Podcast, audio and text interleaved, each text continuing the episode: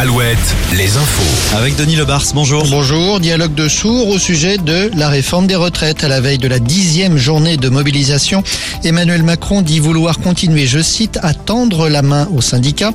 Laurent Berger, le numéro un de la CGT, de la CFDT, pardon, demande lui au gouvernement de faire une pause. Dans les faits, c'est donc une nouvelle journée d'action qui s'annonce avec les grèves, les manifestations et les violences qui vont probablement s'en suivre. À propos des violences, justement, des réactions de toutes parts après les manifestations du week-end à Sainte-Soline. D'un côté comme de l'autre, on condamne les violences et les blessés, parfois les blessés graves, chez les manifestants et au sein des forces de l'ordre. Un exemple, la réaction de Christiane Lambert, la présidente de la FNSEA, à la veille du congrès qui s'ouvre demain à Angers. Je suis furieuse de voir qu'un débat agricole prend cette tournure. C'est pas sérieux. Ils disent qu'ils veulent débattre sur l'eau, mais c'est pas un débat, c'est un carnage. Je- J'exprime tout mon soutien aux forces de l'ordre et à leur famille parce que les images étaient horribles d'une violence inouïe. Et donc euh, la préfète avait interdit cette manifestation, donc on peut considérer que tous ceux qui y étaient sont hors la loi et j'espère qu'il y aura des sanctions en direction des organisateurs. On ne peut pas impunément comme ça euh, installer la violence, organiser la violence de cette façon-là. Christiane Lambert qui, par ailleurs, ne va pas briguer de nouveaux mandats à la tête de la Fédération des exploitants agricoles. Ça gronde aussi chez les pêcheurs face aux menaces qui pèsent sur leurs activités, notamment les menaces de fermeture de zones de pêche dans le golfe de Gascogne. Des journées ports morts sont annoncées pour jeudi et vendredi dans les grands ports de pêche.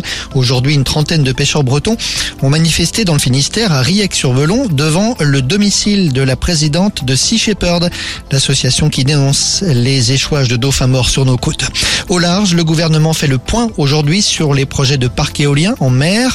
En Normandie, c'est EDF qui a été désigné pour la construction d'un parc éolien maritime au large du Calvados et de la presqu'île du Cotentin. Et en Charente-Maritime, neuf entreprises ou consortiums ont été retenus pour l'appel d'offres du futur champ éolien que l'on situe à 39 km au large de l'île d'Oléron. Le calendrier désignation du constructeur au début de l'année prochaine et mise en service au début des années 2030. C'est une décision de justice qui pourrait faire jurisprudence. Un garagiste dépanneur finistérien a été relaxé aujourd'hui par le tribunal correctionnel de Brest. Il était poursuivi par la préfecture pour avoir refusé l'an passé une réquisition du préfet. La préfecture l'avait réquisitionné pour dégager des engins de chantier qui bloquaient le dépôt pétrolier de Brest lors d'une manifestation. Le parquet avait requis une amende de 850 euros. Le procureur n'a donc pas été suivi par les juges. Le foot, le deuxième match des Bleus ce soir. Après les Pays-Bas vendredi, l'Irlande, ce soir, en Irlande. Il s'agit, rappelons-le, de se qualifier pour le prochain championnat d'Europe qui aura lieu en 2024 en Allemagne. Les Espoirs, eux, joueront contre l'Espagne demain soir à Vannes. Météo.